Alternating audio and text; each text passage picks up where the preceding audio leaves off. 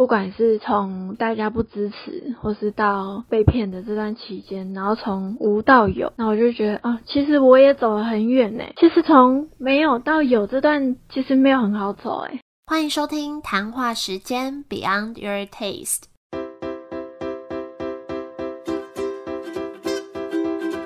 我是佩佩，谈话时间是我和 Irene 创立的美食平台，我们将会在这里挖掘美味餐点以外的小巧思与故事。今天邀请到台中的一个甜点工作室，叫做选点甜的雨璇来分享。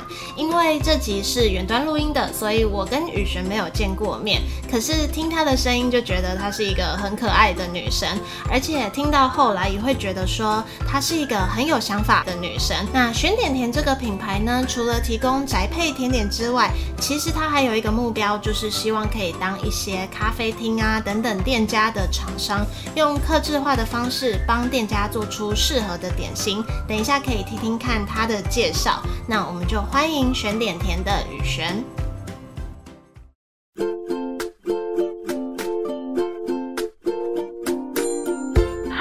我叫黄宇轩，大家都叫我轩，所以我创了这个品牌，就用我的名字叫轩点甜。嗯，大概是国中的时候吧，就其实是摸不到洗手台的那个高度的时候，看妈妈在那边忙东忙西，我就觉得很有趣。因为煮东西其实还是立即的、立即的成就感，对我就觉得哦好有趣哦，那我就好像喜欢煮东西。所以你妈妈手艺也很好咯，想要跟她煮饭超好，真的哦。对啊，我妈都乱煮。哎，可是我妈也都乱煮哎，在她的观念里面，她也觉得她是就是随便煮而已。后来我国中就会就是买家里不是都会有烤吐司的那种小小烤箱，然后我就自己乱搞，然后烤饼干这样。我还记得我第一次烤了饼干，不知道它到底有没有熟，因为饼干它一烤出来其实它是软的，我就以为它没有熟，我就把原味烤成巧克力口味，然后它还是软的。那我就想说这样到底有没有熟？然后后来就是国中。高中、大学，然后才知道哦，原来这是正常的，就烤出来是软的，是正常。你是做成软饼干是不是？不是，是是它烤出来是软的嘛？然后我就想说，软的东西通常都是没有熟的。然后后来可以选系别的时候就。直接选餐饮管理，然后后来一直到大学，他是细分下去西餐、中餐、烘焙的时候，然后才去选烘焙。哇，那你也很早就知道自己想要干嘛，也很不简单。应该说是我们家没有没有限制我们一定要读书。就是想干嘛就干嘛这样，对啊，我们家的小孩子都是蛮小就知道自己要干嘛。你这样等于从国中、高中到现在也好几年的时间，你会对这件事情还很有热忱吗？我目前还是蛮喜欢的啦，对啊，但是就会有一种就是有时候会害怕说，如果我。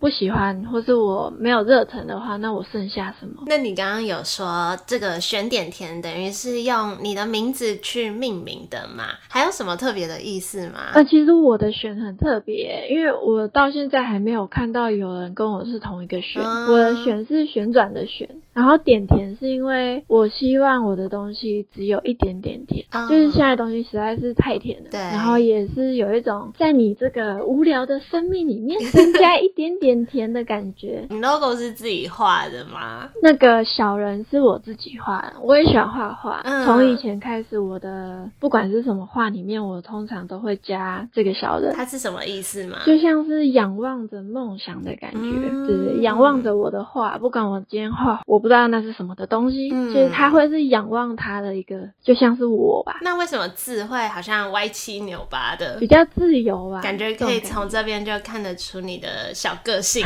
字跟 logo 这种东西，就是一个让人家认出一个形态的东西。对啊，那你觉得选点甜这个品牌，你会想要它呈现什么风格，或是带给大家什么样的感觉？我希望是，就是你看到那个表象，大部分会是比较冷静、比较优雅一点的。但是在这同时，我又希望可以有活泼的感觉，可能有一点点颜色这样。所以你会用可能一些颜色装饰来把这个活泼的感觉带进去。这就像我刚刚说，我想要在黑白的人生中带一点乐趣的这种感觉。然后，因为我这个人其实我现在讲话虽然好像有点活泼，但是其实我是跟自己相处，或者我这个这个这个人本身是有点就是冷静嘛，真的哦就是有点平淡的感觉。我不想要太多的起伏，对我希望是一点一滴，然后出现在我生命里的那种感觉。虽然这样讲有点任性，就是因为我最近有在上课，像平面设计的课程，那个老师有跟我说，其实不是说自己想做什么就可以做什么，现在很多东西都是要就是市场啊呃商业化。我当然知道啊，但是我希望可以就是这样任性的结合我自己跟这个社会，融入它这样。那你主要就是在卖像蛋糕、饼干等等的跟烘焙相关的甜点嘛，对不对？对，你自己觉得和其他手工甜点最不一样的地方在哪里？我的蛋糕通常都是，如果你不刻字化圆的的话，或是方的，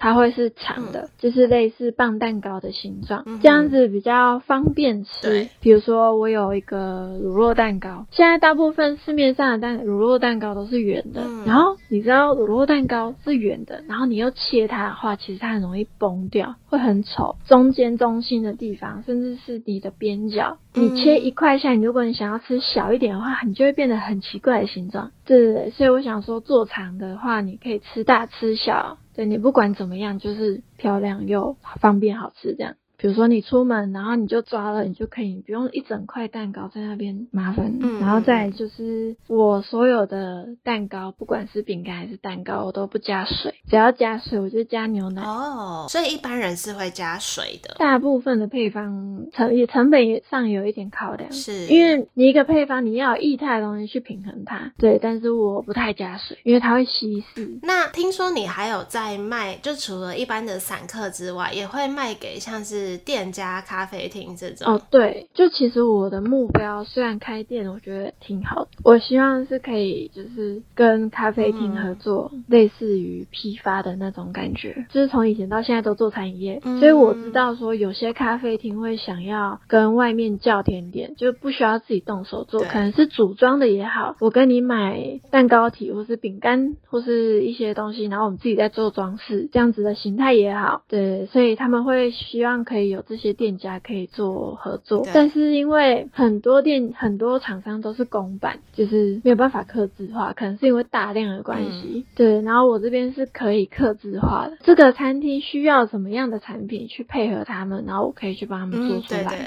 所以就是呃，变成说你的像内馅啊、蛋糕体都可以克制化。然后你刚刚也有说到，你的兼职就是可能比较希望用原料好的东西、天然的东西去做你的食物，这样。现在刻字化的蛋糕不是上面都会有一些嗯纸类的插牌啊，然后塑胶公仔。对，我不太希望我的蛋糕上面有这些东西。哦，就是都不要放这种装饰用品，要放就是都是可以吃的东西，那些东西其实你拍完照，然后你要吃的时候，你会全部拿走嘛？就没了。对，我希望就是可以增加一些更好的体验。有看到你说什么卖全台中最小的月饼，为什么会有这个 idea？这其实也是有从方便那边延伸出来的。你不觉得就是现在的人，不知道我身边的，就是妈妈们呢，或是有些朋友嗯，是比较健康的对，一个正常的月饼，他们要分成四五等份。吃不完。对，然后你要不就封着长蚂蚁，要不就是你封没有办法封好，然后就对就会软掉，软掉之后，然后你隔天要吃，你的那个感觉又就不好，所以我干脆就是让它缩小，让你一次能吃完。这样在制作的话会会比较难做嘛？不然为什么大家都要做大的？嗯，我告诉你，台湾人其实有一种就是迷失吗？就是觉得月饼就是要大，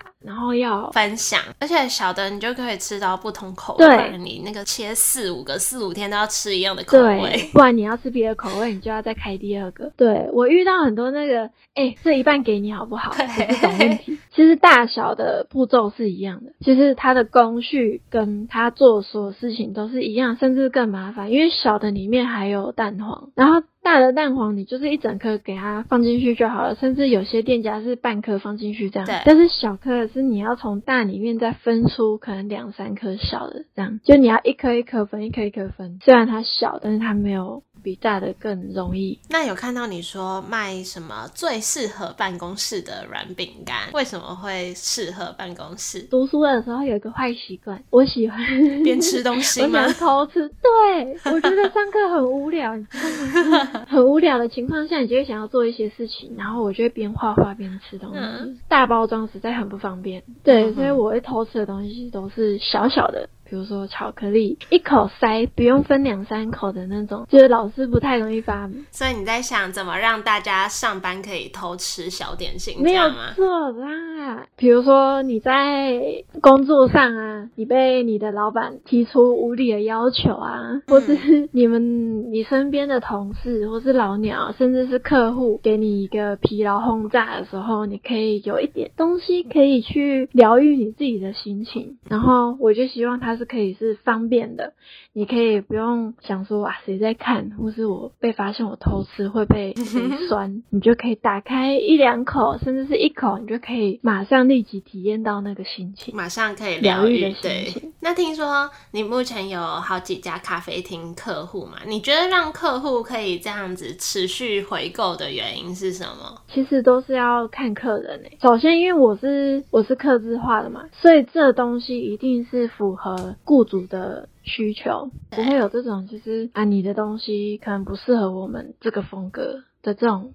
疑虑。然后再来就是客人要喜欢，既然是雇主喜欢的话，那是不是客人就会嗯来你这间餐厅，来你这间咖啡厅，他对自然就是喜欢你这件东西的调调、食物的感觉。那大部分的客人会是喜欢的，那他们就会越来越多回购，这样最常买的是什么东西啊？是软饼干吧？大家特别喜欢吃吗？应该说是我的软饼干比较不会这么甜，因为嗯你你有吃过软饼干吗？我有，就是老实星巴克说啦，我没有太喜欢，有些人是不喜欢它软软的，跟像你说的太甜对，然后有些人又加那个叫什么 marshmallow，对对对对，棉花糖和巧克力这样。所以我想要平衡它的那个软，因为其实软饼干它要软的话，它加的糖量不可以少，奶油的部分也是，是，所以它会这么甜。对，不是它愿意吃，不是它愿对，意因为它。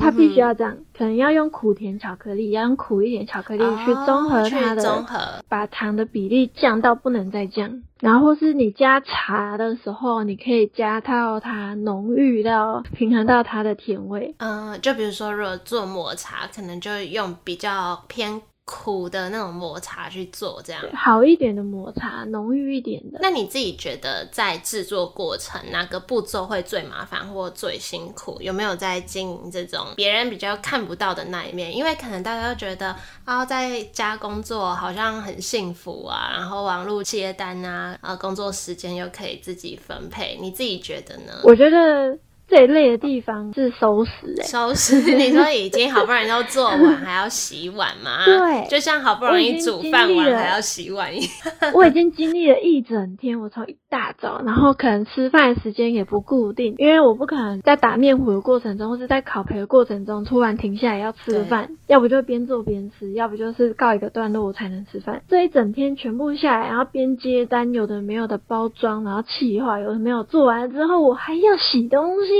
就啊，我要是今天做了十条蛋糕，我就要十个烤模；我今天做十五个蛋糕，我就要做，我就要洗十五个烤模。然后再来就是因为我我不是因为方便使用，所以我用的烤模都是边边角角长方形那种，更难洗，嗯嗯它比圆的更难洗。就有那个一些角落。对，洗碗机真的很重要哎、哎、对啊，你要有 考虑置入一台洗碗机吗？必须要。洗碗机真的很棒对，，压下去拉起来就结束的东西哦。我超讨厌洗碗很多人是。因为这样，然后不做餐饮。那你的家人算是很支持你在创业这条路上的吗？还是他们有曾经想要劝退过？一开始当然是劝退啊。国中那时候自己在烤那个巧克力饼干啊，那个烤焦饼干的时候，嗯他们其实是觉得啊，你开心就好。嗯但是到要真的要去选餐饮管理系的时候，他们会觉得，他们开始觉得，哎，不对，对你是真的，他们可能觉得太对一个女生来讲太辛苦了好。像都会这样。对你踏进去餐厅的第一眼，你会发现其实有八成以上的人是男生。你说像厨房这种对，内场，再来就是我这个人本身在吸收食物上比较弱，就是吸收不好，所以我很瘦小，对看起来就很像弱不禁风。实际上，实际上，哦，拜托，二十几公斤的面粉也拿得起来，好不好？那天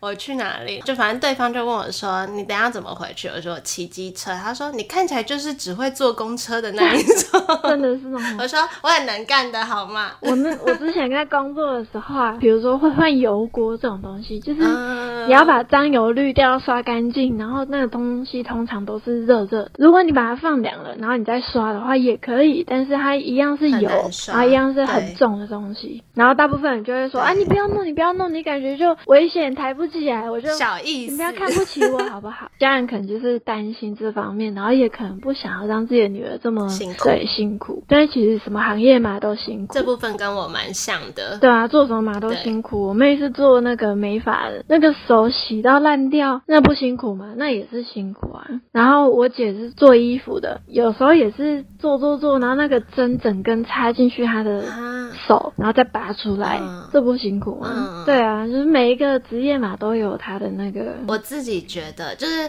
很可以理解他们觉得就是舍不得自己的儿女很辛苦，但是有时候站在我们的角度，如果不被支持的话，我们心里可能更辛苦。对啊，但是我觉得我告诉你很奇怪的、很奇妙的事情是，我身边只要有创业人，或是坚持自己理想的人，通常都是不被支持的。但是我觉得只要你有证明你的决心，后来都会被支持。对啦，但是你证明的这条路其实很长，没错，我觉得很漫长。没错。你如果有成绩，那是好事；如果你没有成绩呢，对你会直接被看没有、欸。哎，这这可能就是最辛苦的部分了，大家看不到的。嗯因为也是有那些就是非常支持自己儿女去做这件事情的人。我朋友就是哦超狂哎、欸，他就喜欢做这件事情，然后他爸妈就什么都买，然后然后他单爆掉或是他干嘛的时候，大家全部人一起帮他备料，然后帮他搓线，帮他折盒子。哦，因为我家可能也是就是做生意的所以他们嗯自己有自己的东西要忙，可能也就是因为这样，所以觉得我嗯这个小打 小闹不怎么样。那你当初为什么会想创业？你是从那个时候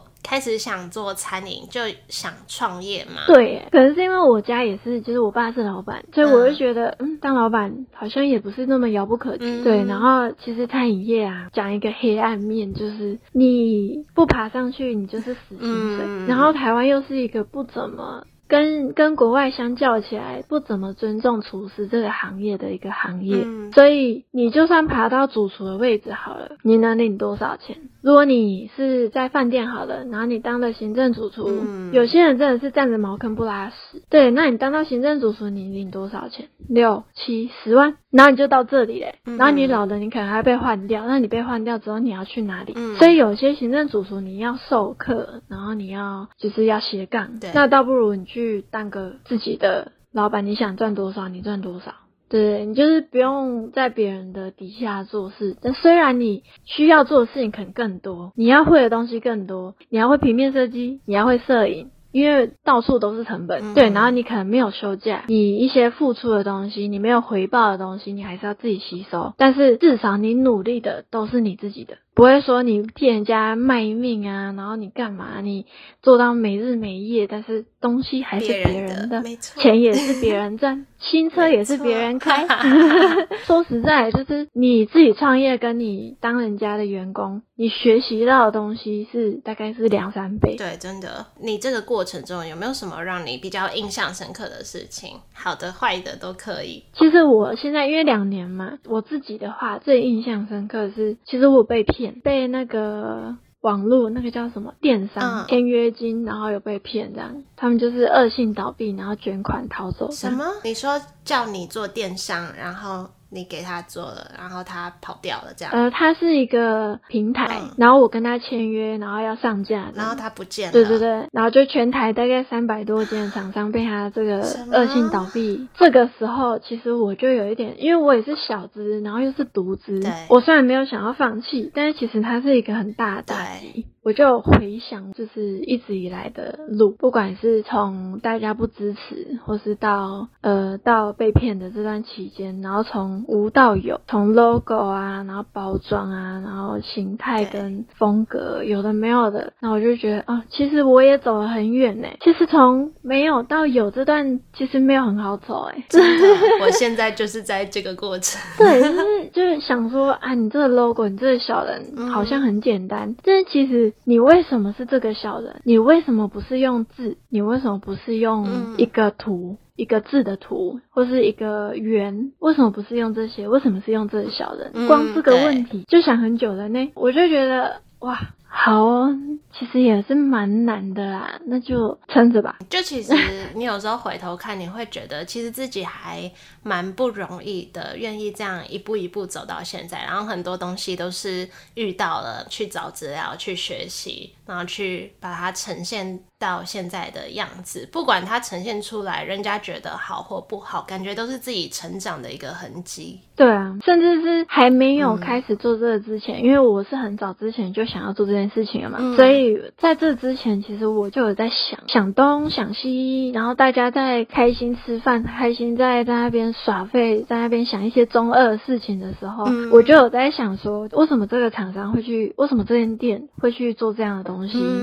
嗯然后这东西为什么会好卖？类似这种东西会出现在脑袋里面。那如果我现在放弃了，我是不是就我之前想的这些，然后努力的不就虽然是我的经验没有错，但是就觉得很可惜。我是那种有点对不知道是优，这是优点还是缺点，有点固执。可能大家跟我说，啊，你这样做不好，你这样做会失败，你这样做怎样怎样，我会觉得你怎么知道哎、？我觉得好像跟我有点像哎、我觉得我某种程度也蛮固执的。我自己我失败了，我自己站起来，那我才会知道啊。那我不去试，我不失败，我怎么会知道？那我失败也是我的事情，你在那边，你能帮我解决吗？对，那你有没有想说这个品牌下一个阶段的规划是什么？但我刚刚说我的目标嘛，希望可以跟更多的咖啡厅合作，然后做到贴心、无添加、舒服的甜点。接下来当然就是最近在筹备万圣节跟圣诞节，然后有跟市集合作，是台北的市集，会出一些礼盒啊，有的没有，就是让大家看到我。你会来台北的市集吗？不是、欸，他算是把东西寄过去，然后对对，然后他帮我给他卖。刚刚讲就是无形中的不容易，嗯对。但是我现在想到就是有一个，其实大部分很多人都会觉得烘焙是一个光鲜亮丽的职业，在一个冷气房，然后有一个漂亮的阳光洒下来，然后你想要在那边漂亮的捏你的塔皮，然后很漂亮的做出好像很梦幻的甜点蛋糕，其实不是这样哎、我知道，它是整个过程，然后时间流程对。很重要。你在烤东西的这个期间，你要同时要备料，嗯，甚至是这个备料的这个东西，你要在更之前就备好，你要把一整天整个过程无缝无缝接轨，嗯对嗯，然后你才可以有办法，因为烤培其实很花时间对，你东西放进去之后，你除了调烤温，你甚至之后你东西成熟了，你不需要去调烤温，嗯。你就是浪费了可能三十分钟，你烤乳如果就是一个小时耗在那里。对，那你这一个小时你要去做别的事情。你也不能太快打下一批面糊，因为你有一个小时的时间。就你要把那个时间配置的很刚好，才不会浪费到机器的时间。对，你要抓好没，错，对对，然后也是钱，电费有的没的，然后对不是说你想干嘛 你就干嘛，太多人是这样觉得了，然后踏进来这个行业之后，发现哦，不是想象的不是这么阳光哎、然后就又跑掉这样，所以导致现在很多师傅其实不太愿意花时间去教东西给下面的学徒，因为因为可能现在太多影片啊，有的没有的把这个东西营营造的太美。好，对但事实上很辛苦。那最后，你可不可以再跟我们介绍一下这个品牌订购资讯，还有哪些地方可以找到你？我有 FB，然后也有 IG，也有官方的 line、嗯。其实搜寻选点甜或是 A Sweet D，它是呃 Little Sweet Dessert 的意思，就是一点点甜，这样也都找得到。就 FB 啊、Line 订购方面，就是从 IG 私讯就可以了，FB 私讯也可以，任何找到我的管道。我们的管道其实都可以，对。好，那今天非常谢谢璇的分享，谢谢。